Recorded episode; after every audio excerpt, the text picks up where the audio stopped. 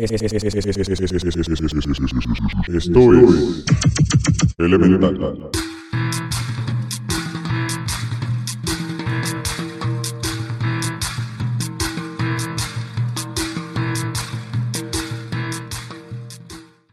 Bienvenidas y bienvenidos a Elemental, el podcast que viaja a la velocidad del sonido. Y esta semana, como siempre, los acompañan Valeria Sandoval, Hola. Lucía Fernández Oli. y su servilleta Marcos Villeda. Y pues sí, esta ocasión les traemos un episodio dedicado a los medios que nos han permitido llegar más alto, más lejos, más rápido, más profundo e incluso más cómodamente de un lugar a otro. Los medios de transporte. Y pues desde el inicio de su existencia el ser humano se mueve, se desplaza y tiene la necesidad de ir cada vez más lejos. Como lo mencionamos en capítulos anteriores, siempre ha habido la necesidad de registrar todo a nuestro alrededor. Pero ¿qué pasa cuando nuestro alrededor ya fue registrado? Pues muy simple, expandimos nuestro entorno y nuestro medio por medio de la exploración.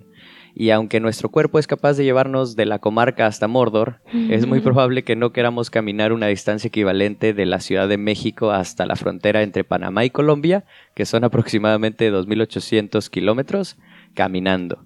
Y es aquí donde entran los medios de transporte. ¿Cómo están? ¿Qué, qué tal su semanita? Ahorita que dijiste lo de que desde el inicio de su existencia el, el ser humano se mueve, lo único que pude pensar es, y la chona se mueve. Así en mi cabeza eso fue lo que yo, sí, en efecto, la chona se mueve, el humano se mueve. Al ritmo que le toquen, sí. Al Al ritmo que le toquen. bien, bien, este es un tema muy interesante. Eh, y pues contrario a lo que muchos pueden estar pensando, los primeros medios de transporte no fueron los animales, eh, que pues sería lo más intuitivo. Eh, de acuerdo al estudio de restos de civilizaciones antiguas, hay registros del uso de balsas desde hace más de 20.000 años y pues no es coincidencia, o sea, recordemos que los cuerpos de agua eran puntos de encuentro muy importantes para los nómadas y después se volvieron locaciones estratégicas para el asentamiento de todas las civilizaciones, o al menos la mayoría. Siempre las civilizaciones se han establecido alrededor de cuerpos de agua. Eh, y los medios de transporte acuáticos fueron los favoritos y los que sufrieron más modificaciones durante por lo menos otros 10.000 años, eh, desarrollando canoas hechas por troncos huecos. eh, y en este periodo de tiempo ya se comenzaban a usar trineos como medio de transporte terrestre, pero no fue hasta hace aproximadamente entre 5.000 y 5.500 años cuando se domesticó el caballo y también se inventó la rueda. Eh, los avances marítimos no paraban y en ese periodo ya se fabricaban embarcaciones de vela como los catamaranes, estos que parecen canoas huecas, unidas por puentes y también parecen, aparecen las galeras. Y eso está bien cañón, porque si lo piensas y tiene mucho sentido. o sea, y ahora que lo pienso como cuando pienso, no sé, en los vikingos, ellos no se movían con caballos, se movían con, barcos. Con barcos, sí, como Floki en. Vikings. Sí, sí, sí. Y, y a mí lo que me sorprendió es que pues, fueron 20.000 años, o bueno, hace 20.000 años está el primer uso de balsas y no hay así como el registro de algún otro medio de transporte durante otros 10.000 años donde empieza de repente, como dices, a aparecer el trineo y eso. Esta primera parte es una línea del tiempo pues prácticamente desde hace 20.000 años, entonces vamos a, vamos a soltarles muchas, muchos datos de, de, de transporte, a ver, a ver qué Yo tal. creo que también tenía que ver, o sea, esta parte de que no tardó más tiempo en utilizar los animales como este, o sea, como medio de transporte que supongo que pues antes se desarrolló la agricultura y toda esta parte de lo que sabíamos, ¿no? De que eh, alrededor de los cuerpos de agua y lo que pasaba en México, bueno, Tenochtitlan era Tenochtitlan, o sea, que utilizaban como las balsas y todo eso y ya después fue que se empezó a domesticar a los animales y ya pues empezaron a utilizarlos, ¿no? Como medio de transporte. Creo que te referías a Xochimilco. Ay, La- las- También. Las, chinampas. Las chinampas. Y las trajineras. y pues siguiendo con la línea del tiempo, justo antes de llegar a la Edad Media, hace 4.000 años ya se comenzaron a utilizar las primeras carretas, que era básicamente una balsa a la que le agregaron ruedas a los lados y esta podía ser tirada y empujada ya sea por animales o por humanos. Eh, unos cuantos miles de años después, a finales de la Grecia antigua, hay registros de las carretas huecas, que son como las que usan los albañiles para llevar el cemento. Y durante los inicios de la Edad Media no había registros relevantes relacionados con los medios de transporte. Sin embargo, se desarrollan algunos accesorios y también se empiezan a mejorar muchísimo las rutas de movilidad. Y un ejemplo de esto es la aparición de las cerraduras y de los collares de caballo. Pero también eh, el registro en, en Bagdad, por ejemplo, de las primeras calles recubiertas ya con alquitrán. Entonces empezó a, a invertir más o a sí, a invertir conocimiento y recursos y todo en mejorar las rutas este, que se tenían más que los transportes, ¿no? Y bueno, no es una sorpresa que en esta etapa, entre los siglos V y XI, no haya registro de muchos avances en Europa. Hay que recordar que este periodo de tiempo en la historia se le conoce como oscurantismo y no es necesariamente porque todos fueran unos salvajes violentos, sino que fue una época de readaptación después de la caída del Imperio Romano y aquí fue cuando la Iglesia se posicionó como máximo poder y la agricultura era la principal actividad económica. Algo así como la 4T más o menos, pero en Oh, shit. pero hace Miles de shit, años. nos estamos metiendo Aguas. en la política. Oh shit, nos van a, nos Nos van, van a a- censurar, nos van a nos van a cancelar el, el podcast. Mientras, mientras no esté sonando la culebra, cuando estemos este, en algún lugar, todo está bien. yo, yo la verdad es que no sé por qué siempre que veía estos collares de caballos, no Ujú. sé si han visto los que, pues sí, los, los con los que se les ponen como los arneses y eso. Yo siempre decía, ay, qué feo, pobrecitos, están súper pesados y eso. Pero después, o sea, leyendo ahorita fue como, esos collares y las cerraduras fueron prácticamente para, pues, la comodidad del animal. Si de por sí ya lo iban a usar para tirar de cosas pesadas o cargar, pues, cargas pesadas, estas eran como más... Eran, eran prácticamente como almohadillas para que hubiera como Ujú. una interfaz más blandita entre el entre lo que estaba haciendo o tirando el mismo caballo y su y su piel. Pero sí, yo siempre decía como de, oh, se ven bien, Pues bien es que sí se ve, dolorosas. ajá, igual Y- pues las pues, cerraduras y sí, sí, siento que son procesos muy este invasivos, ¿no? Pero, pero Sí. la relación que ha tenido el humano con los animales en general, la domesticación de los animales. Ay, sí ha sido muy difícil, güey. no sé, o sea, creo que sí, sí ha estado muy intensa, muy invasiva y violenta. Pero pues, que es bueno saber que al menos esas cositas no son tanto para, para nuestro, pues sí, beneficio, sino como para la comodidad del animal. Igual Sí, si se ven sí. pesadas, güey. Sí, sí, sí. Pero pues mientras en Europa había una confusión con todos estos cambios, el mundo islámico y Asia pues ya tenían o seguían haciendo avances importantes, como el álgebra, por ejemplo, y la pólvora respectivamente. Tanto así que más adelante, en los 1200, se tiene registro del uso de misiles ya en China. Imagínate, desde 1200 ya Ah. había misiles de pólvora en, en China. Y para los 1500 ya hay registros de teleféricos. eh, y bueno, más adelante, para finales del siglo XV, ya habían barcos lo suficientemente avanzados para cruzar océanos, cargar espejos para intercambiarlos por oro y saquear de más riquezas que las nuevas tierras pudieran ofrecer, ¿no? Es- Estamos hablando de ti, Cristo, Cristóbal Colón. Maldito Cristóbal Colón. Wow, no sabía. Imagínate cómo hacían unos teleféricos en ese entonces. O sea, que Sí, con sí. cuerdas y esperando neta que no se caiga o cómo, güey. Sí, pues eh, es que también, digo, si, si vamos no solo como la parte de los automóviles, pero la parte de la arquitectura, La verdad es que el ser humano ha sido como bien intuitivo desde hace mucho, mucho tiempo y ha sabido distribuir las cargas de una forma este, muy, muy chida. Y pues tanto así que han, que han podido hacer teleféricos para transportar materiales y personas desde los 1500. Eh, Wow. Sí, y pues hablando de colonizadores, en 1620 el holandés Cornelius Drevel construye lo que sería conocido como el primer submarino. Y como ya es hora de meterle velocidad, nos movemos hasta los 1700, donde los patines en línea, los globos aerostáticos, las locomotoras, el abuelo de la bicicleta, que era el triciclo de pedales, y el primer vehículo a vapor fueron inventados. Un boom de los... Wow, los Ajá. patines en línea son más antiguos que la bicicleta. Así es. Órale. Sí, sí, sí. Y después, al inicio de los 1800, ya con el frenesí del vapor, llegan las primeras locomotoras a vapor, los, bopes- los botes a vapor, y durante este siglo también se desarrollan y mejoran las vías de transporte y se comienzan a consolidar ya las líneas entre condados e interestatales de, de carretas, por ejemplo, ya, ya había lo que ahora conocemos como autopistas o, por ejemplo, las líneas de tren que van entre estados.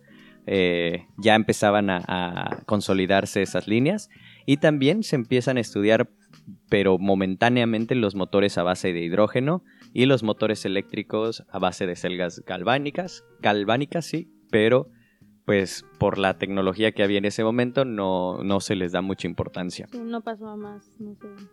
Les ganó el otro, el No. otro tipo de motor. El vapor era mucho más Sí, eficiente. claro. La fiebre del vapor. Pónganle vapor a todo. Ah, y también durante esta época aparecen los inicios de la favorita de los chicos y los grandes, la bicicleta. Eh, la que como muchos otros inventos nacieron cuando se unen la necesidad y la flojera, o como nos gusta llamarlo aquí en Elemental, de la practicidad. En 1816, el pobrecillo varón Carl von Streis estaba harto de la extenuante tarea de cobrar impuestos en to- a todos sus inquilinos, uno por uno, y debido a la crisis política y ambiental que atravesaba Europa por las guerras napoleónicas y la erupción del monte Tambora, la cual hundió a Europa en una nube árida manteniendo temperaturas de 3 grados centígrados y pocos recursos, eran épocas rudas, Sí. Eh, Fueron tiempos difíciles, sí. tiempos difíciles, indeed, güey. Muchos tiempos difíciles para la humanidad desde siempre, ¿no? Eh, era casi imposible conseguir alimento de las cosechas y mucho menos para alimentar a los caballos que se usaban como transporte.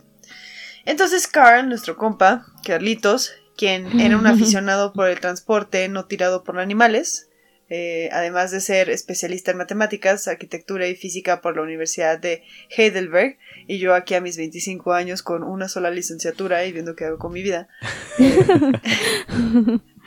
Armado de conocimiento y muchas ganas, eh, pues prácticamente sin ninguna otra opción, decidió alinear perfectamente un par de llantas y unirlas por un cuadro de madera prácticamente plano e inventar lo que serían los inicios de la bicicleta. Entonces, eso es lo que sale de la necesidad de tres Exacto. licenciaturas Si distintas. la vida te da limón, limones. Si la vida te da un chingo de, de condiciones duras y no poder respirar y no alimentar a tus caballos, pues inventas la bicicleta. Inventas la bicicleta, güey, obvio. Sí, sí, sí.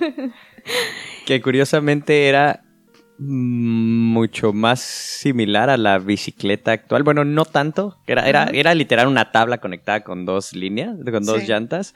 Pero ya después ven que había estas bicicletas con llantas gigantescas y todo eso, que era una llanta muy grande adelante y una Ajá. chiquitita atrás y así. Esas no fueron tan prácticas y se regresó como a ese, Sí, pues es a ese más no simplista. manches. Yo siempre he dicho de que cómo te subes a esa cosa, Sí, o sea, ¿no? si no está... Pero bueno, regresando a la línea del tiempo, ya para finales de los 1800 inicia la curiosidad acerca de los planeadores y aparecen los primeros experimentos de artefactos más pesados que el aire, que no volaban, pero sí caían con mucho estilo.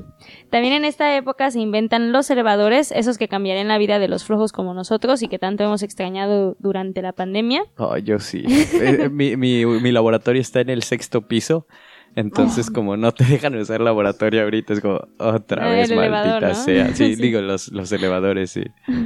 Sí, confirmo. No, no recomiendo. Chale.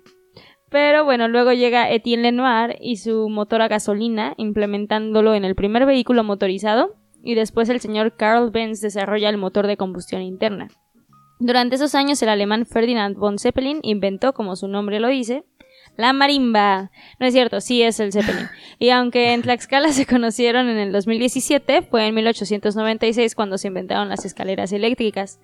También, a pesar de parecer algo nuevo, los vehículos eléctricos de cuatro ruedas aparecen en 1890 y comenzaron a desarrollarse muy rápido. De hecho, ya para 1930 todas las camionetas que repartían el queso y la leche en Gran Bretaña eran completamente eléctricas y así se suministraba todo. Oye, pero qué badass que tu apellido sea Von Zeppelin, ¿no? La verdad. Sí. O sea, uno aquí llamándose Fernández y ese güey. Sí. Zeppelin. Sí, Von Zeppelin. Señor Von Zeppelin para ti, por favor. Ajá, imagínate si se hubiera llamado, no sé, este. Carquis. Ya el- lo que ahora conocemos como Zeppelin se llamaría algo. Ah, sí, un Carquis. No, no tampoco. Un le da Villeda. como- Ah, Ándale. No, no, no, Ay, no le da como padre. tanta. No, No, le hace no- no honor. No suena como nombre de banda de rock de los ochentas. Exacto. Bueno, sí. O sea, Pero es que tal vez es eso, ¿no? Es más bien porque, o sea, probablemente si no fuera, este, no sé, yo igual cuando escuché que sí se apellidaba Zeppelin, fue como de que justo pensé en la banda, ¿no? Y es como de que chance de si fuera un nombre no tan conocido o así, me daría igual. O sea, hubiera dicho de que... ah, no hubiera existido la banda, no hubiera existido el Zeppelin. No, pues más bien, o sea, tenemos esa percepción de la palabra Zeppelin por lo que representa, ¿no? O sea, Exacto, si hubiese sido ajá. Villeda, a lo mejor sí existiría, eh, pues sí, la banda Villeda. Sí, y bueno, si nos movemos todavía más del siglo y para 1903 América empieza a hacerse presente. Y no con cualquier cosa, en este año tras muchas pruebas en Kill Devil Hills, que no es el- un nombre muy, este, muy bonito, porque su traducción es que matar al diablo en las, en la- las colinas donde mata el diablo tal vez, o las colinas del diablo asesino. Y luego dicen que por qué pasan cosas malas ahí, ¿no? ¿Quién sabe? Pero bueno, fue. Esto Vamos a en- tomar una caminata, nomás. Dicen que el paisaje es muy bonito. En The Kill Devil Hills. Pues ese fue el caso en Carolina del Norte, donde un par de hermanos hicieron historia después de hacer el primer vuelo controlado en un avión con motor, los hermanos Wright. Eh, se desarrolla el motor a diésel y también se inaugura el primer sistema público de trolebús, que es un sistema que llegaría a México 50 años después, en los 1950s. Pero eh, después de, de esto llega Henry Ford haciendo uso de toda la tecnología que desarrolló durante la revolución industrial e introduce el primer automóvil producido en masa, que es el Ford Model T. Mientras tanto, en Reino Unido, durante la Primera Guerra Mundial, se desarrolla el primer tanque armado y aparecen también el primer hidroplano y el girocóptero, que es como el hermano mayor del helicóptero, pero este funcionaba sin un motor en las hélices. Las hélices eran libres y estas solamente giraban una vez que ya estaba muy arriba el girocóptero y el efecto del aire sobre estas era el que las hacía este, girar. Y este sí tenía un propulsor horizontal que era lo que lo ayudaba como a elevarse inicialmente. Está, está muy raro el concepto, pero, pero es sorprendente cómo estas cosas sí llegaban a, a volar y a ser controladas en el aire. También este, se desarrolla el primer cohete propulsado por líquido, que pues son los, eh, no sé, se utiliza como hidrógeno líquido, por ejemplo.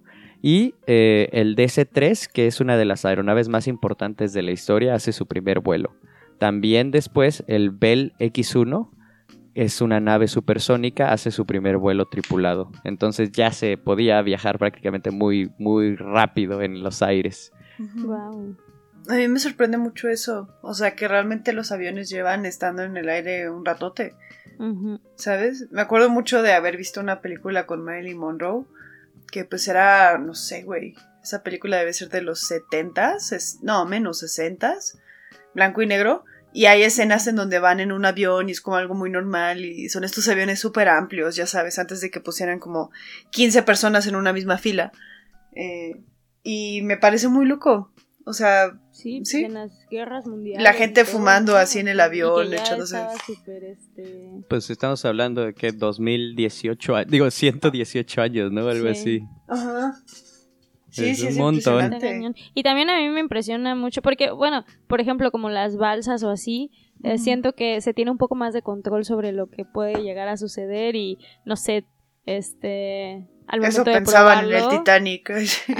Bueno, no, pero o sea, obviamente el concepto, o sea, el, el- el concepto sobre el que se establece tal vez es como un poco más, eh, se va probando primero la balsa chiquita y luego lo vas haciendo un poco más grande y vas viendo, pero un avión es así como, de, pues a ver, súbete a ver si sí vuela, ¿no? Ajá. Este, y, Sí, pues, en- eh, como si quiera, pues en el agua caes de tu balsa al agua, ¿no? si algo falla, pero no es como que caigas de 20 metros Sí, sin exacto. Yo digo de que protección. qué, qué- Sí. qué valentía, la neta, los que, pues, o sea, como estos hermanos que, que se dedicaron a, pues, a hacer prototipos y pues a ellos les tocaba probarlos y a ver qué tal funcionaban y todo, ¿no? Sí. Es como, de, fuck. Sí, sí, sí, sí. Sí, eso es cierto. Porque iba a decir como, bueno, pero en el mar tienes de que corrientes bien complejas que al inicio no entendíamos. Que te pueden hundir un barco súper rápido, pero bueno, también en el aire tienes corrientes de aire que también tienes que tener en cuenta para las turbulencias. O sea, sí, sí es muy complejo, güey. Sí. Sí. Ah, y bueno, para la segunda mitad del siglo XX, el primer submarino propulsado por un reactor nuclear, el famoso Nautilus, es lanzado al agua. Ya se tenía conquistado el cielo, para ese entonces ya había vuelos de pasajeros comerciales, el Boeing eh, 707, siempre me da risa decir Boeing, Boeing, el Boeing de manzana, 707, y era una realidad, pero como buenos intensos quisimos ir más alto.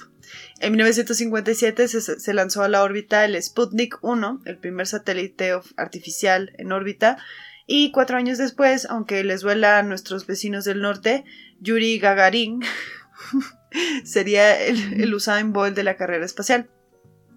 En 1961, la Unión Soviética de Repúblicas Socialistas lograría lanzar la primera misión espacial tripulada, logrando orbitar dos veces alrededor de la Tierra en el Vostok 1.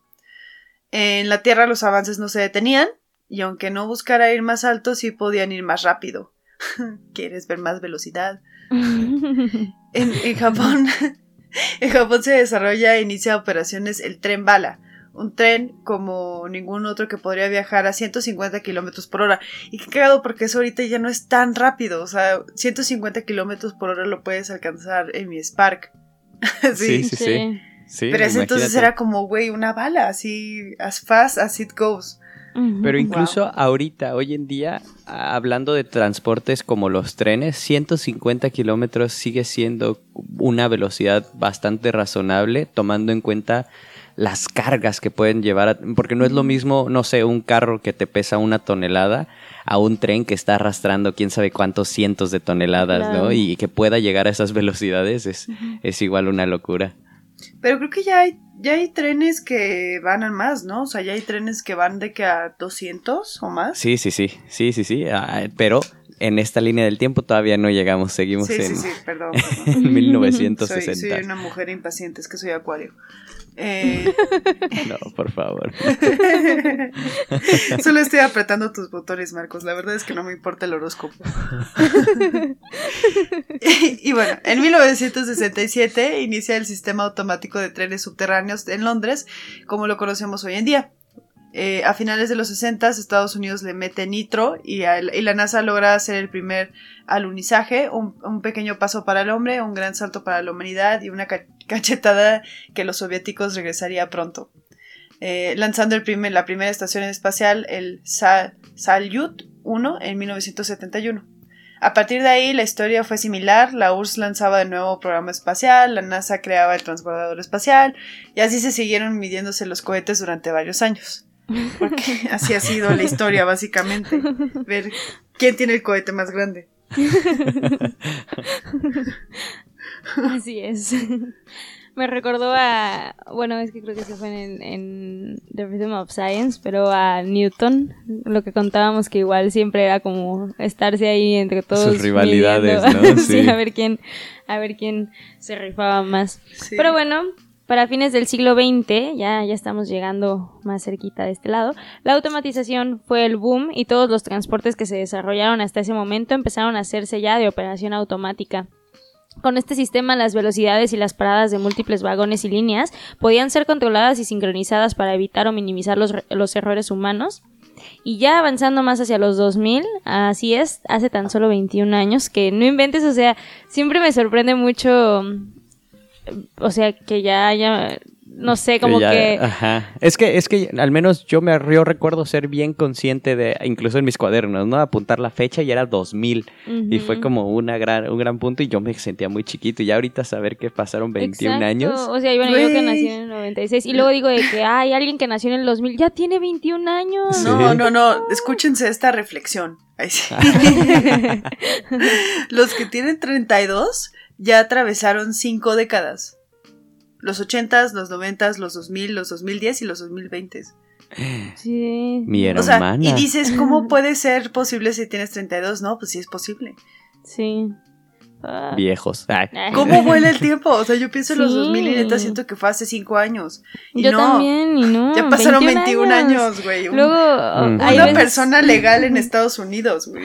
Sí, no, y hay Hello, veces que es como de alguna canción y dices de que, ah, esa canción la escuchaba hace no mucho tiempo y ves así de, se estrenó hace 15 años y tuve que, ¿what? O sea, porque Sí, era como la, la del momento, ¿no? Claro, pues seguro todos conocen la de Baby Te Quiero, la de... mm, ¿Cómo se llama? Niga. Ajá. Que no vamos a poner el nombre, lo vamos a blurrear. fue, fue lanzada en el 2007. Por Wow. ejemplo. Sí, ¿Sabes que ya estás envejeciendo cuando actores de tu tiempo como Zac Efron ya se ponen botox y se cagan la cara, güey? Ahí dices, ya fue, esto ya fue. Así, it's, it's happening, Si, al- güey. Ay, si alguien así de hermoso está haciendo eso, como me veo yo, ¿no? No mames, güey. Bueno, pero al menos era este, es este, ¿cómo se dice? Eh, remediable, era, fue remediable su caso. ¿Sí fue remediable?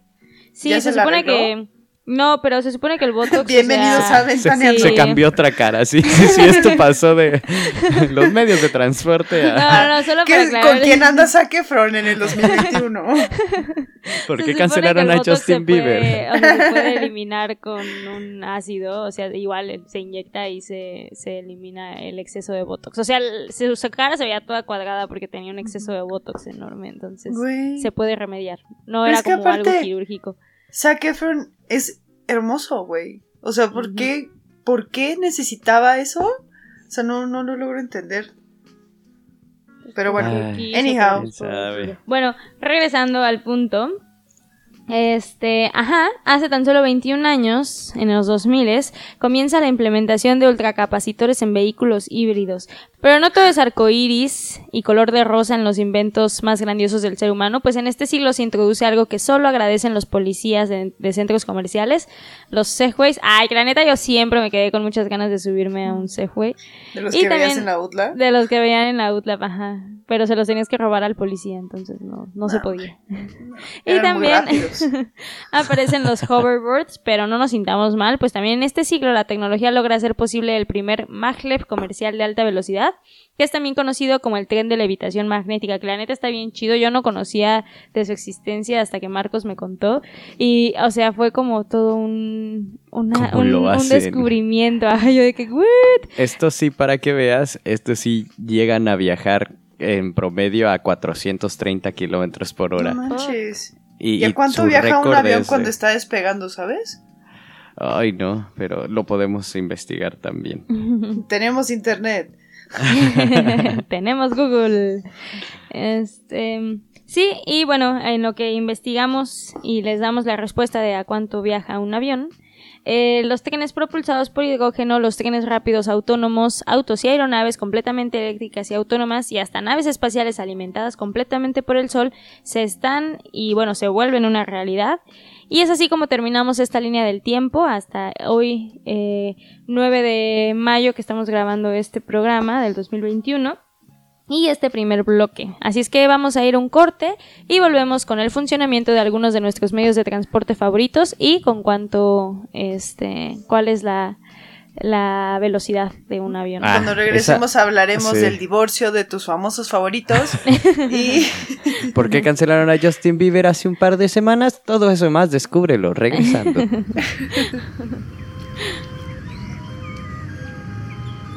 Equipado con sus cinco sentidos, el hombre explora el universo que lo rodea y a sus aventuras les llama ciencia.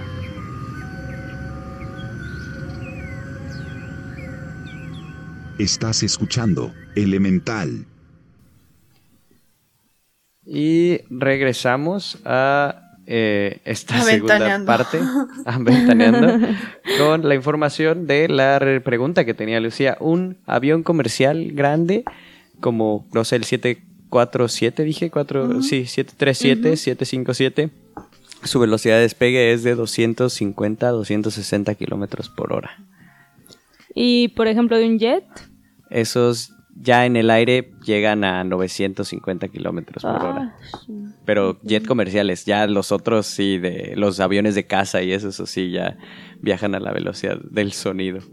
Wow. ¿Cómo no, no inventes? ¿Cómo no te desmayas, no? ¿Cómo el piloto no se desmaya a esa velocidad? Es que según yo sé, hay como, es que no estoy muy segura la verdad, pero hay como una compensación, ¿no? De... Sí, sí, también las cabinas y, y ellos mismos traen como hasta pues tanques de oxígeno Sí, y todo. sí, sí. Imagínate, llegan a volar a más de 3.000 kilómetros por hora No. en los aviones de, de casa y eso, que es una locura, es una sí. locura. Y, luego los que hacen sí. hasta acrobacias y todo. Y yo Sí. yendo a. Vomitándote así. Yo yendo a 90 en el periférico, así toda mareada, güey. en, en las curvas de regreso a tu casa, en el asiento de atrás. Ay. Papá, vas muy rápido. Papá, por favor, baja un poco la velocidad. O, o con los de la combi, ¿no? Güey. Ahora no traes burros, ahora no traes vacas. Es muy gracioso porque justo ayer me subí con Corrales a su bocho. No al bocho que Ajá. tenía antes, a otro bocho, se compró otro. Y Ajá. pues, güey, en esa madre así, yo sentía que íbamos rapidísimo, íbamos como a 60 en la recta, güey. Pero pues como no está preparado para que no sientas la velocidad, pues la sientes mucho más fuerte de lo que un automóvil. Sientes Le como vibra si todo en lo la que le tiene que vibrar. Ajá. Sí, pegándote contra todo. Sí. Y pues, ya que, ya que estamos de vuelta y ya terminamos con esa breve línea del tiempo, es hora de hablar de algunos de nuestros transportes favoritos y formar, y, y, bueno, prácticamente explicar cómo funcionan ellos, cuál es la ciencia detrás de y qué es lo que los mantiene, por ejemplo, un barco flotando, una bicicleta en equilibrio, o cómo es que un avión domina los aires eh, tan fácilmente, ¿no? Y pues si alguna vez te preguntaste cómo es esto posible, hoy es tu día de suerte. Eh, vámonos en orden. Primero vamos a hablar de los barcos, porque fueron los primeros que aparecieron en nuestra línea del tiempo. Y para empezar, por el principio y terminar por el final, tenemos que eh, ir hasta Arquímedes de nuevo y hablar del principio de flotación o flotancia. Eh, el principio de Arquímedes dice que la fuerza ejercida sobre un objeto, en este caso el peso, eh, cuando esta fuerza es sobre un fluido es igual al peso del fluido desplazado por el objeto. Es decir, toda la fuerza que se pone sobre el agua, cuando pones algo, va a desplazar esa misma, ese- esa misma, este, va, va a desplazar una fuerza equivalente para poder contrarrestarla. Eh, esta fuerza se llama fuerza de flotación y la fuerza de flotación empuja hacia arriba contra el objeto y, y básicamente compensa la fuerza de gravedad. Entonces básicamente es como si pusieras un objeto sobre una mesa, tienes tu celular sobre tu mesa y la fuerza de gravedad está, está básicamente empujando hacia abajo y la mesa está haciendo una fuerza eh, opuesta hacia arriba, que es una fuerza normal y es equivalente, entonces eso logra mantener a tu celular sobre la mesa sin que éste flote o se hunda sobre tu mesa ni nada, es, es exactamente la misma fuerza. Ok. ¿Te imaginas que se llamara la fuerza flota flota? la fuerza flotis. siempre poniendo los suena nombres. muy, suena muy científico, yo creo que sí. Yo Sí, sé. Si mandas un escrito, sí se puede hacer. ¿Cómo, cómo le ¿El dicen? cambio? Es, es por convención. ajá. Sí, yo estoy segura de que ese poder reside en mí. Soy la reina de los nombres. Y pues bueno, siguiendo esta explicación, este, bueno, hasta ahora vamos bien, pero esto no explica por qué cuando tiramos una moneda en la alberca esta no flota. Y es aquí donde entra la densidad, esa que permitió a la mafia mandar a dormir con los peces a muchos enemigos con sus famosos zapatos de concreto. La densidad es la relación entre la masa y el volumen que presenta básicamente toda la materia. Entonces imaginemos que tenemos tres cubos de un centímetro cuadrado cada uno. Uno está hecho de aire, otro está hecho de agua y otro de plomo. Debido a que las moléculas que conforman el aire están mucho más separadas, no están tan compactas y los elementos son más ligeros, este cubo tendría un peso de 0.0012 gramos, por ejemplo. En un líquido como el agua las moléculas están más unidas, pero no tanto como algo sólido, y pesaría un gramo. Entonces el plomo pesaría 11.3 gramos porque las moléculas están más compactas y pues más juntas entre sí. Entonces, eh, si, si tú colocas una moneda en el agua, el peso de la moneda en un volumen tan pequeño va a desplazar el volumen equivalente de agua, que en peso es mucho menor al de la moneda. Por lo cual la moneda no será soportada en el agua y se hundirá. O sea, como estás poniendo metal, que las moléculas están mucho más compactas, y el agua no está tan compacta, pues entonces gana el peso de lo sólido sobre lo sobre el, bueno, el- la densidad, ¿no? Y el peso de Es la relación que hay entre el volumen y el peso del objeto. Si esta moneda en total su volumen fuera mayor, mejor dicho, Menor, fuera ¿no? eh, si el volumen de la moneda, aunque no estuviera, si no fuera tan pesada, flotaría básicamente. y, y, pues sí. Y pues es. sí. Es que, es que Ciencia. ahorita los barcos, precisamente ya se, ya ahorita explicas cómo los barcos funcionan, ¿no? Así es. Y ahora, bueno, ya justo esto, yéndonos hacia los barcos, pues los barcos no están hechos de aire necesariamente. Y aunque la madera sí es menos densa que el agua, el acero o el concreto que se ha utilizado para construir ciertos barcos no lo son. Entonces, si revisamos la fórmula de densidad, lo más fácil de modificar aquí es el volumen. Los barcos no son plastas sólidas de acero, de hecho son carcasas huecas de acero. Ahí, aunque en su interior también llevan maquinaria que hace que funcione o llevan, pues, o sea, las cosas que cargan y demás, lo que predomina dentro del barco es el aire y en general la densidad de los barcos, contando el aire y todo en su interior, es mucho menor que el agua sobre la que se desplaza y por lo tanto flota. Por eso es que, por ejemplo, eh, un árbol, un árbol, un barco que de carga, pues eh, en toda la parte de logística siempre se tiene que considerar cuál es la carga máxima que puede llevar un barco para que precisamente todo este esta o sea bueno esta este principio de flotación este funcione y el barco no se hunda. Si tú le agregas mucho más peso entonces ya no ya no se hace como esta eh, contraparte y pues el barco se hunde Haz de cuenta que si tu barco, igual lo, lo ponemos en equivalencia de, de un cubo de un centímetro cuadrado de volumen, todo lo que está en tu barco, que es ese centímetro cuadrado, su peso todavía va a ser menor que el del agua, que, de- que el de un centímetro cuadrado de agua, porque en realidad hay mucho aire ahí dentro. Entonces, si haces la sumatoria de todo lo que hay dentro de ese volumen, de todo la- la- el peso o la masa, mejor dicho, va a ser, pon tú que, punto nueve. Y en un centímetro de agua, no sé, por ejemplo, si es agua pura, es un gramo, Un gramo, pero si es agua dura o agua salada, ya sube hasta 1.5 gramos, por ejemplo. Entonces, mientras el peso del agua sea mayor que el de, en, en e- en ese volumen que el del barco, siempre va a flotar. El agua se va a desplazar hacia los lados, pero siempre va a flotar el barco. Wow. Y bueno, ahora hablemos de algo que aunque parezca más simple, le ha dado dolores de cabeza físicos y matemáticos al intentar explicar su funcionamiento, la bicicleta. Y sí, parece muy simple, pero pues no lo es. Les- no, de hecho, creo que seguimos sin saber muy bien cómo funciona. Sí, era lo que eh, justo iba a decir, ¿no? Según yo, hasta la fecha todavía no se sabe así Ajá. específicamente cuál es el principio Sí. por el que funcionan las dos ruedas unidas por un marco. Sí. Pero funciona. Funciona y es lo único que necesitamos. Sí, y bueno, así se acaba el episodio. Hasta luego. Sí. Roll credits.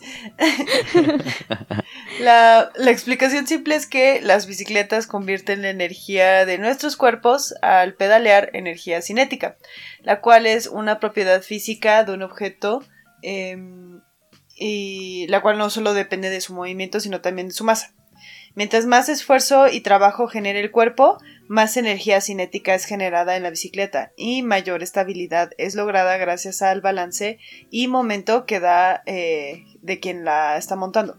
Entonces, sí, es simple pensar que mientras sigas pedaleando con tu peso bien distribuido en el cuadro de la bicicleta, es prácticamente imposible caerse de ella estando en movimiento sin algún estímulo externo.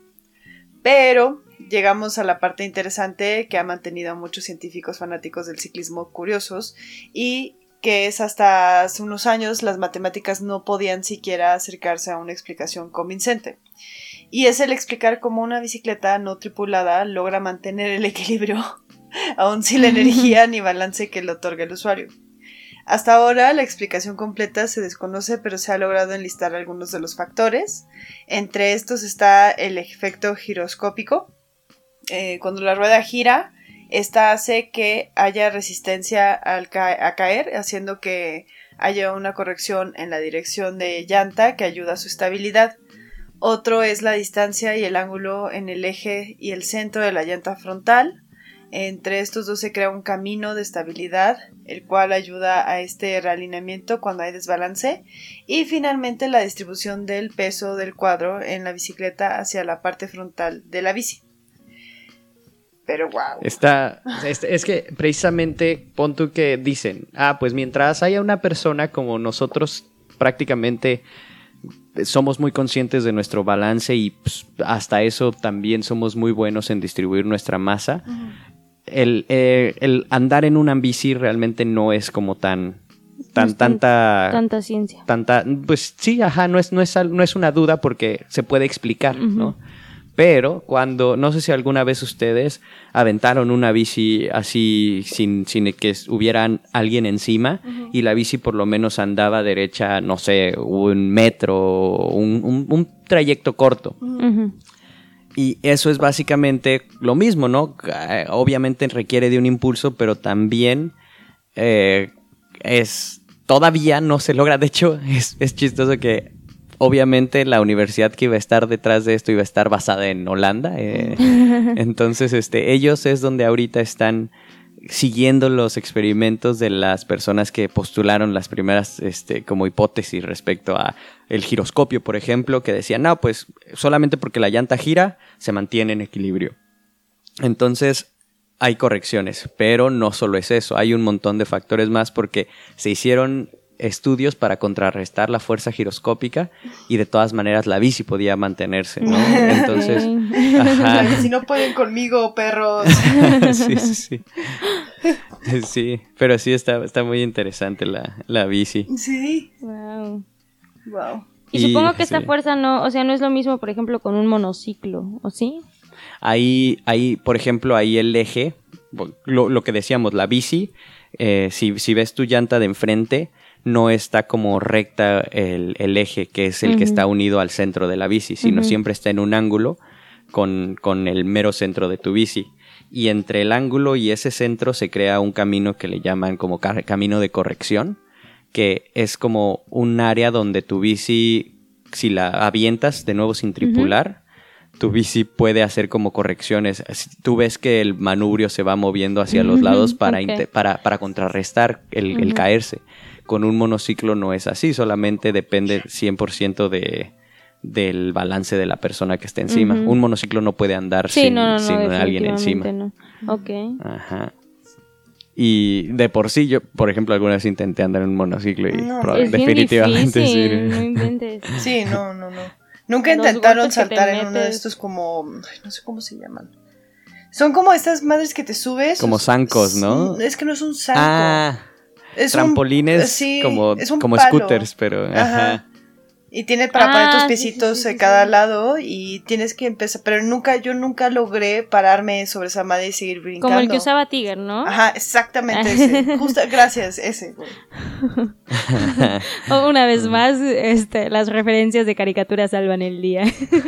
¿Quién? Mm, Tiger. Ah, Tiger. De no usaba Pooh. su cola. Pero. No, pero hay capítulos en donde usaba como un... Ah, alto. pues No, y se sabe. veía, y te veías igual que Tiger, porque Tiger lo hacía como en esta línea vertical sobre su cola. Entonces así Ajá. generaba el mismo efecto visual que la gente que brinca sobre esa madre.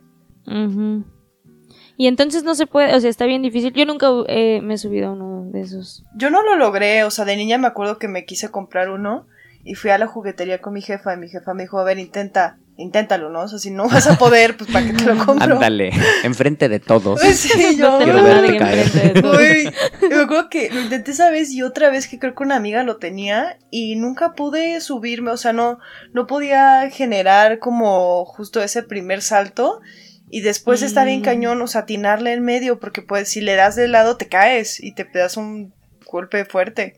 Entonces mi mamá decidió que era muy peligroso y me dijo, Nel, te voy a no eras lo comprar. suficientemente diestra para Sí. "Nel, Te voy a comprar una pelotita de te voy a esas. comprar unos patines de línea ajustables que te van a durar 10 años de Barbie. Y listo. unos, unos zapatos con rueditas, ¿no? Esos que le salían la ruedita de abajo.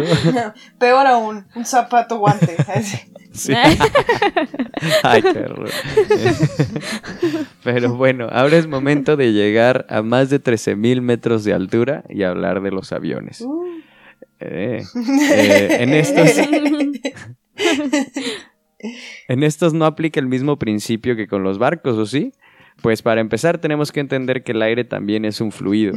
Al igual que el agua, pues son partículas que, aunque no estén tan compactas, de todas maneras generan cierta, cierta fuerza si, si son desplazadas o chocas contra ellas, ¿no? Entonces, Y, el aire es mucho menos denso y aunque no es tan perceptible que el agua, el aire en movimiento tiene la fuerza para levantar y mover cometas o globos de un lado a otro. Y si se conoce lo suficientemente bien, el aire es capaz de levantar aves, planeadores, avioncitos de papel y hasta aviones reales, ¿no? De muchas miles de toneladas. No manches, el aire puede tirar camiones, güey. Sí. Edificios, sí, es, Sí. Una, es una bestialidad. Siento que está muy, este, So- ¿cómo se dice? Muy, muy subestimado. Sí. Infravalorado, subestimado, ándale. Sí, sí. A mí me encanta Sí. cómo puedes mover la mano rápido y sientes perfectamente el aire y dices, oh, sí, es un fluido. Sí. Hoy sí hay algo ahí. Uy, no lo puedo ver, pero me está tocando. Qué emoción. Pues en, mil, en 1640 Torricelli o Torricelli es el que, el, de- el que descubre que el aire tiene peso mientras hacía estudios con mercurio que darían el paso al invento del barómetro, que es este que, que te mide la- el peso del aire, por ejemplo, la presión, mejor dicho. atmosférica. Y si pensamos en los globos aerostáticos, estos utilizan aire caliente para elevarse. Al calentar el aire, este se expande y la densidad del aire caliente es, mejor a la- es menor a la del aire frío. Entonces ocurre, por ejemplo, como lo del agua, ¿no? Tienes en un volumen aire, pero como este aire es menos denso, pesa menos que el aire normal y por eso es que un, un globo caliente este, flota.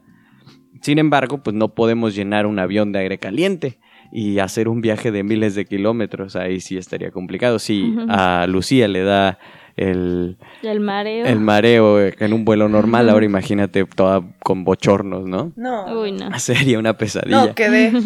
Ahí quedé. Sí. Que fíjate que subirme en un globo aerostático sí me gustaría mucho. Me da menos miedo esa idea que. No sé, güey. Me da menos Pero, miedo eso ejemplo- que tirarme de paracaídas, ¿no? O sea. Ah, claro.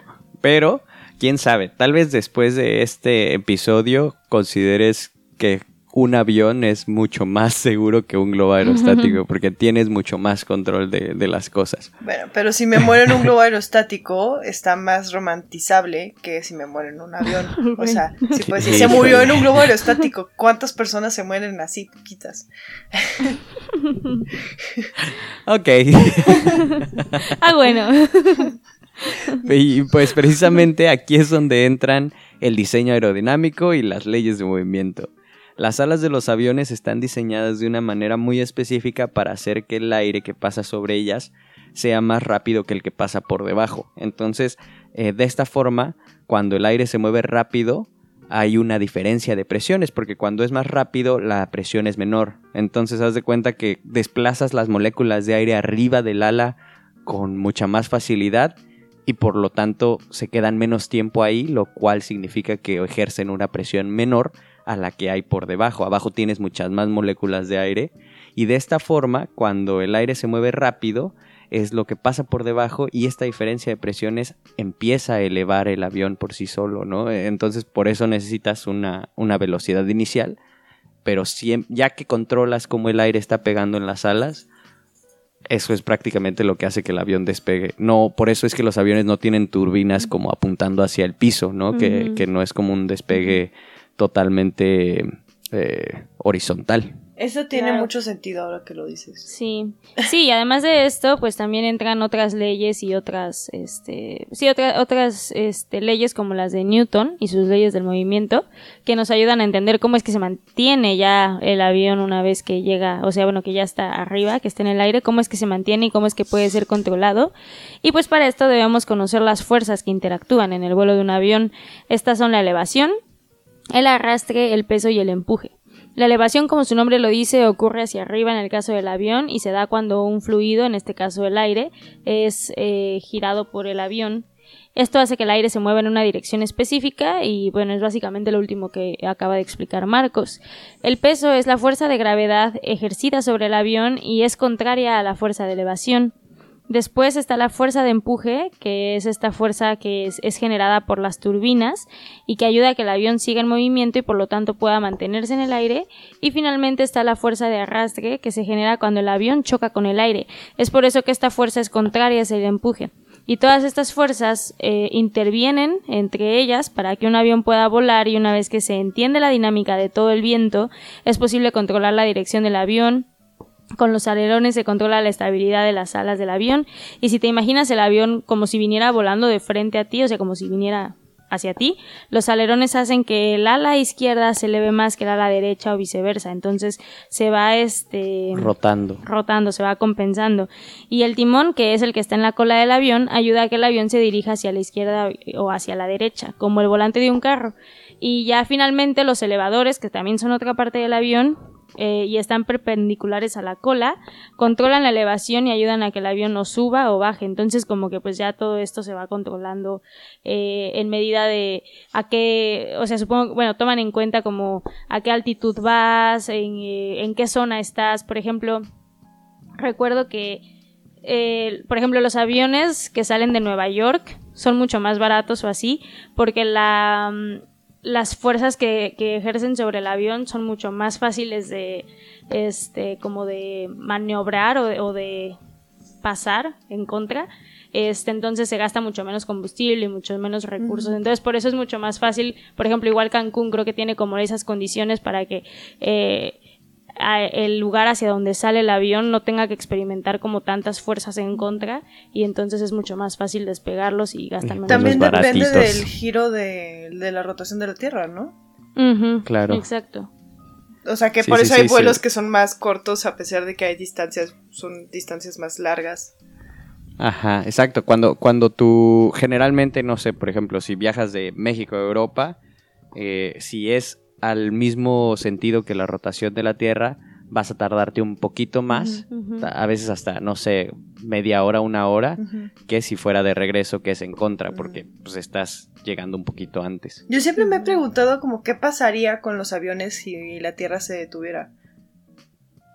¿La afectaría? Pues, mientras, si, si esta misma rotación también es este factor importante para las corrientes de viento o para el viento en general, tal vez, pero como el que está haciendo la propulsión desde su punto de referencia es el mismo avión, tal vez no, o sea, tal vez se podría seguir volando, ¿no? Sí, Por pero eso, tal vez, tal vez como en la parte de las, o sea, de los instrumentos y todo eso, sí los, o sea, porque, ah, sí, o sea, seguro en sí. la parte de instrumentación definitivamente afectaría al avión, ¿no? Ajá. O sea, de que, porque van midiendo como eh, precisamente esa parte de la velocidad del aire y la altitud y este hasta miden como Los bueno no estoy muy grados y segura todo ajá, eso, pero ¿no? van midiendo como la pues todas las todas las posibles interacciones que pueda haber hasta incluso este ay se me fue la palabra pero pues como de radiación o cosas así bueno no radiación pero es que no me acuerdo la palabra Órale. pero sí o sea según yo en instrumentación definitivamente lo afectaría no me acuerdo la palabra pero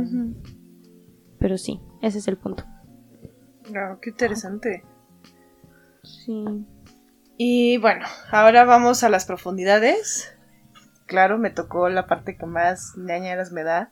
De Hablar de las profundidades del océano, gracias. Oye, te dimos la bicicleta. Sí, sí, gracias. También me diste el submarino. Es que así es la vida, Lucía. Sí, unas pues cosas sí. buenas y unas cosas You win malas. some, sí. you lose some. Me Sí, queda claro. exacto. Eh, pues bueno, vamos a hablar de los submarinos y para poder entender cómo pueden sumergirse, eh, recordando todo lo que aprendimos con los barcos y el principio de Arquímedes. Los submarinos también usan el principio de flotación para funcionar. Sin embargo, un submarino es diferente de otros barcos porque puede controlar su flotabilidad. Esto significa que el capitán del submarino puede decidir cuándo hundirse en el océano o volver a la superficie. Para controlar la flotabilidad, el submarino depende de tanques especiales que se pueden llenar con agua o aire eh, para volver a la superficie. Los tanques se llenan de aire y pues para hundirse se llenan de agua. Eh, esto hace que el submarino sea menos denso que el agua que lo rodea, lo que hace que el submarino flote hacia la superficie. Cuando el capitán decide que es hora de bucear, el aire se libera a través de un respiradero y los tanques se inundan de agua, y esto hace que el submarino sea más denso que el agua circundante, lo que hace que se hunda. Eh, se mantiene un suministro de aire a bordo para llenar y rellenar los tanques, y en caso de emergencia, los tanques se pueden llenar con aire de alta presión para que la tripulación y el barco regresen a la superficie súper rápido. Eh, vivir en un submarino puede parecer divertido, pero la vida bajo el mar presenta desafíos. Eh, los tres mayores problemas involucran el mantenimiento de la calidad del aire, el suministro de agua dulce y la temperatura. Ay, no, qué nervios vivir en un submarino, güey, no jalo. Sí, sí, sí. Se supone que, te digo, ya como que tienen muy dominada la parte de qué tan rápido sales o, o entras del agua, pero hay mucha, mucha como investigación en cómo hacer eh, filtros de aire, cómo poder generar oxígeno si vas a estar mucho tiempo bajo el agua y las, las temperaturas y todo eso, sí está bastante interesante. Y pues bueno, ya explicamos los barcos, las bicicletas, los aviones, los submarinos y ahora vamos a hablar del metro, que pues es el medio de transporte con el que se tiene una relación amor-odio. Ahorita creo que es más odio que amor, Sí. eh, que a veces pues funciona rápido y bien, pero otras veces nomás no da una, ¿no? Primero tenemos que explicar que en el sistema del metro actual existen dos tipos de líneas. Eh, las ferroviarias, donde los vagones están conectados a unos cables instalados sobre las vías del tren, así como el trolebús, y estos cables ayudan a que se lleve la corriente eléctrica a los vagones. Y eh, también están las líneas neumáticas, que son las que no están conectadas a ningún tipo de cables y usan llantas eh, infladas de aire. En México, las líneas A y B son férreas y el resto son neumáticas. Si miras las vías del metro, habrás notado que hay tres pares de ejes. Uno justo en la división entre las dos direcciones, que son un poco más alto que los otros. Este se llama barra guía. Y este es el peligroso porque transporta aproximadamente 750 voltios y equivale a casi 7 veces en el consumo estándar de un hogar. Entonces, si alguna vez te caes en las vías o te encuentras prácticamente caminando sobre las vías del metro en funcionamiento, nunca, nunca, nunca, nunca toques ni te acerques a esa barra guía. Después están las barras laterales, que haz de cuenta que tienes en medio la barra guía y al ladito tienes una barra más pequeñita, que esa, como su nombre lo dice, son prácticamente las barras este, donde las llantas, este, donde las llantas ruedan y pues por ahí se, mueve el metro. Y después de eso está el, el riel de seguridad, que como su nombre lo dice es un riel que se encarga de servir como reemplazo a esta pista de rondamiento. Entonces, si la llanta principal, por ejemplo, que está en los metros, se poncha, atrás de esta llanta hay una, hay una llanta de acero o de metal que cae directamente en esta línea de, de seguridad y esa ayuda, o mejor dicho, evita que el tren se, se desriele, como dicen, o bueno, se salga de la... Descarrile, Ujú, se exactamente, se salga de las vías. Ah, ok.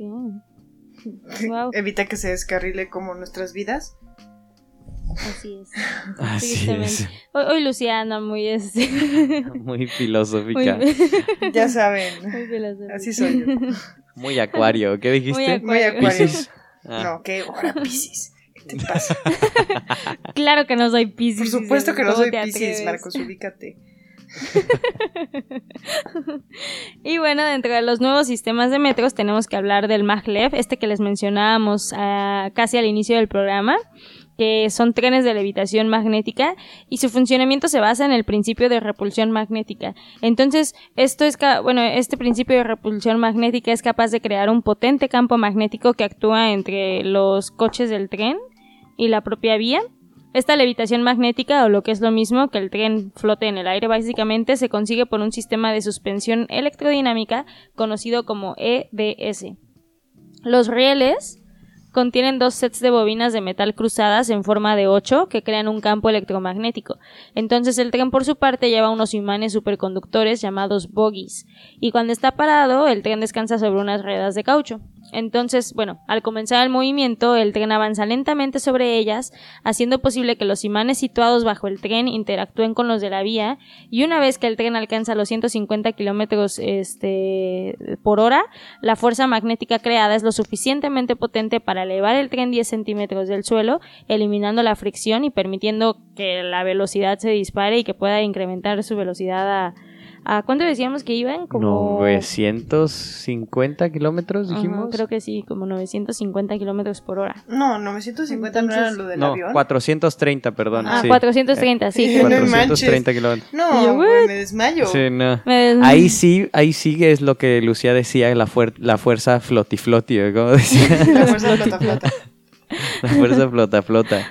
Porque e, es, es prácticamente, si tienes dos imanes y alguna vez has intentado poner las, pa- las, los polos este, similares uno contra otro, vas a Sí, encontrar repulsión, ¿no? Y no ajá. puedes juntarlos. Entonces, este es el mismo principio que, que usan estos trenes. Wow. Y por eso es que se elevan y flotan prácticamente hasta 10 centímetros eh, sin tocarse. Y por, pues, pues como no están Por tocando nada más que el flota, aire, por la fuerza flota, flota, exactamente. Y no tienen como riesgo de fallar o algo así, o sea... Pues todo, ¿no? Bueno, pero en el aspecto de... eh, al final, o sea, esta repulsión entre los El, por, eso, imanes. por eso tienen llantas, por si llega a haber un problema, pero también haz de cuenta que, por lo que recuerdo, tienen sus sistemas de seguridad prácticamente la velocidad hace que el tren se mantenga siempre en el centro. Mm, Y como están como enclaustrados o bueno, enrielados, no permite que se vayan hacia los lados de una forma en la que se puedan pegar los polos de, de- el negativo con el positivo y no sé, se la di el avión, el, el El metro, el vagón. Ajá. Entonces, creo que sí, al menos hasta ahora es muy seguro. De hecho, no han habido ningún tipo de incidentes fatales en este tipo de, de transportes. Y pues sí, son los más rápidos hasta ahorita. Guau. Sí, es muy Qué, rápido. qué padre. Sí, sí, sí, sí. ¿Qué tipo de... ¿Ustedes saben cuál es el tipo de... de tren que tiene este Reino Unido que va de Londres a, por ejemplo, que cruza? Mm, pues según yo es como normal, ¿no? Es como de rieles, como los viejitos nada más ¿Sí? que ya... O sea, es, es el mismo principio, nada más que los vagones ya se ven más nuevos, pero... Sí, sí, sí. Según yo, eh, de hecho utilizan las mismas vías y todo, ¿no? Ajá. O sea, sí hay algunas abandonadas, este, pero sí utilizan, según yo, las mismas vías, aunque no estoy tan Pero segura. hay uno No que sé. va, que es subterráneo, ¿no? El metro, dices, de, de Londres. No, no, no. O sea, hay un tren de Londres que te puede llevar, por ejemplo, a... Yo me acuerdo que lo tomé para ir a Brujas. Ok. O sea, que cruza el Sí, mar. sí. Nunca. Ah, pues son el mismo sistema que hay en los estatales, como dice Vale, pero sí hay unas termin hay unas este hay ciertos servicios que sí ya son este intercontinentales, ¿no? Pues se les llama. ¿Pero vas por debajo del mar? Según yo, sí. Tienen sí, sí hay, hay un es hay que un nunca puente. lo he usado. Interesante. Sí, según Ajá, yo, pero sí. en, en teoría es el mismo, es el mismo principio, creo. Si alguien, si alguno de nuestros escuchas sabe más, que nos, que nos cuente. Pero sí. Así es. Sí, estamos contratando. Eh, y bueno, ya con eso cerramos, pero antes, ¿qué les parece una trivia? A ver qué, a ver qué tal ver. están. Estoy lista para ganar. Qué nervios. ¿Están listas? Sí. Te voy a ganar esta vez, ahora sí estoy muy preparado. Creo que no, Valeria. Ah. A ver, la primera pregunta es, ¿cuándo se implementaron los primeros semáforos? ¿En qué Uh, año? uh, uh. Ay, no manches, ¿quieres que te dé el año exacto, güey? Eh, o sea, ¿en, en qué No, año? no, Estas son las tres opciones, opciones. ¿no? Ah, ya, ya, perdón. Yo, no te pases. ¿Qué te pasa? Las opciones son A, 1800, B, 1900 o C, 1700. 1800. Ah, eh, C, 1700. Ninguna de las dos está correcta. Eh, la respuesta correcta es 1900 y fue en 1914 específicamente en Chicago cuando se implementaron los primeros semáforos que fue en una línea del tren. Ah, ok. no es creí, cierto. bueno. Según mis fuentes, sí. No, Sí. la instalación del primer intento de luces de Ah, semáforos ajá. fue en 1868. Y yo recuerdo mucho eso porque lo hicieron justo como 10 años después de los primeros automóviles. Y eran con velas, así. Y había gente Bueno. que su trabajo era literalmente hacer, o sea, mover las luces para generar la señalización. Bueno, ajá, es que yo creo que- No, no, no, es sí, esto es, tren, este dato es el, es, es más que de tren, es el semáforo moderno. Ajá, ah, Que- bueno, que pero es- pues tú no dijiste cuál. Ok, ok. Sí, sí, sí. Pero, ok, sí. Bueno. Los dos están bien. Lucía, le, le concedemos esta vez. Sí, sí, sí. A ver, la siguiente es ¿cuál es el récord de altura de un globo aerostático? Opción A, 12 kilómetros. B, 40 kilómetros, C, 53 kilómetros. Recuerden, esta, esta información se las voy a dar nada más para que duden un poco más, Ah. que los aviones comerciales actuales vuelan, los aviones vuelan a- alrededor de 13 kilómetros de altura. Yo creo que va a 13 ser. mil metros de altura. Yo creo que es la B Ah, porque nos no. gusta llevar al límite todo. Aunque no sea seguro. Uno, eh, inciso A, 12 kilómetros, inciso B, 40 kilómetros, inciso C, eh, 50 kilómetros. Mm, Yo digo B. En la de OP yo creo que llegó a... Ay, sí. este... Mm, yo digo que... a la B. 40 también. Ujú. 12, 40 y 53 son las opciones. Y la respuesta es 53 kilómetros. Y este récord se definió en el 2002 con el globo Fujikura. Eh, y este es que era un globo gigantroso Ujú. que tenía un volumen de 60 mil metros cúbicos. Wow. Globo Fujikura, dices? Fujikura, ajá. A ver, lo quiero ver. Perdón, soy una persona. Ay, no, no, no me. Puse Globo Fujikura y no sé por qué me salieron así puras fotos de, de canes con un marco que dice: Feliz cumpleaños, te desea Fujikura. A mí también. Chale. Bueno, Tal vez si lo pones en inglés. ya lo puse con. No, lo puse gas, pero sigue sin aparecerme. ¿Es uno de colores? Eh, solo sé el volumen, la verdad. Bueno. A ver. Air balloon. Ah, ya, ya me salió, creo. Ah, lo buscas en inglés. Ajá, sí. y las dos viendo de canes. Qué decepción. No, pues no, no, no veo ningún globo. Ya, ya lo vi, es transparente. Sí. Ajá. Ajá. Wow. Pero él no iba Ah, tripulado. ¿sí? Eh, creo que no. Ah. Creo que no. Yo- al menos yo no me atrevería a subirme a, a esa altura. No, hombre, no. Yo tampoco. Ok. Y la tercera pregunta es. ¿cuál es el récord de distancia recorrido en un monociclo? A, 169 kilómetros, B, 1.5 kilómetros o D, 42 kilómetros. ¿Cuál es la distancia más larga que ha andado alguien en un monociclo? Yo creo ¿Cuál que fue es la... la... primera? La A es 169 kilómetros, B, 1.5 kilómetros y D, 42 kilómetros. Kilómetros, ¿eh? La C, creo. Yo digo A. Sí, lo veo capaz. Sí, pues sí, estás en lo correcto. Es Yeah. 169. What? De hecho, en 2007, Pobre el británico. Sam Wakeling logró recorrer 169.9 kilómetros de distancia sin que sus pies tocaran el suelo en ningún momento. No inventes, y yo en, en la bici. Eh, luego sí, Haces sí, medio. que- Sí, sí, sí, sí. No, y aparte ya llega un momento en donde es como de que dices, hoy me voy a separar un poquito del asiento porque ya no aguanto el asiento y como que te levantas tantito, No. güey. Así ahora imagínate ese vato. o sea No, que- pues güey, ese No, vato claramente entrenó toda su vida para hacer eso. Pero siento, o sea, sesenta y tantos kilómetros. guau. 169.9. Y ya la última. A ver, ¿cuántos payasos pueden salir de un carro? ¿Cuál es el récord de payasos que salen de un automóvil? Inciso A, 15, este, 5. Inciso B, 18. Inciso C, 31. 31, claro que sí. Sí, yo también digo que 31. ¿Sí? Sí, en el 2013 31 payasos lograron acomodarse dentro de un carro Citroën 12B, que es un auto de 1948 y es similar a un bochito pero un poquito más grande. Citroën Wow. 12B, Ajá. V, ¿no? 12V, ajá. 2CV. Ah. Órale. 31, ¿cómo? ¿How? ¿Y por qué son payasos, güey? Encima los payasos con sus zapatos todos gigantes, güey, qué impráctico. Ya ves que es como una un mote de, de De los, circos, de los ¿no? circos, ¿no? Ajá. Que salen así un montón Oye, de no hay- payasos de un carro. ¿Cuándo fue esto? En el 2013. Ay, Wow. me pregunto si habrá video. Probablemente Yo quiero sí. verlo, güey.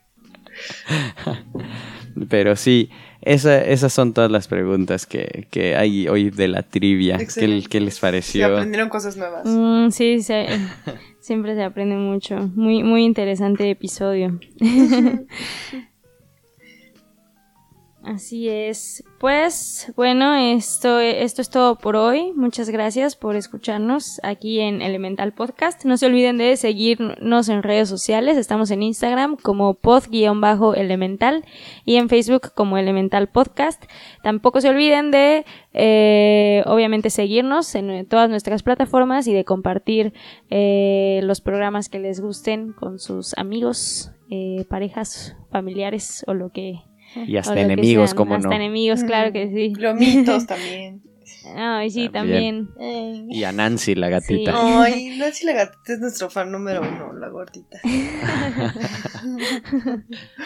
Ay, muy bien, chicos. Pues un gusto. Nos vemos la siguiente semana. Chao. Hasta la siguiente semana. Bye. Esto fue Elemental.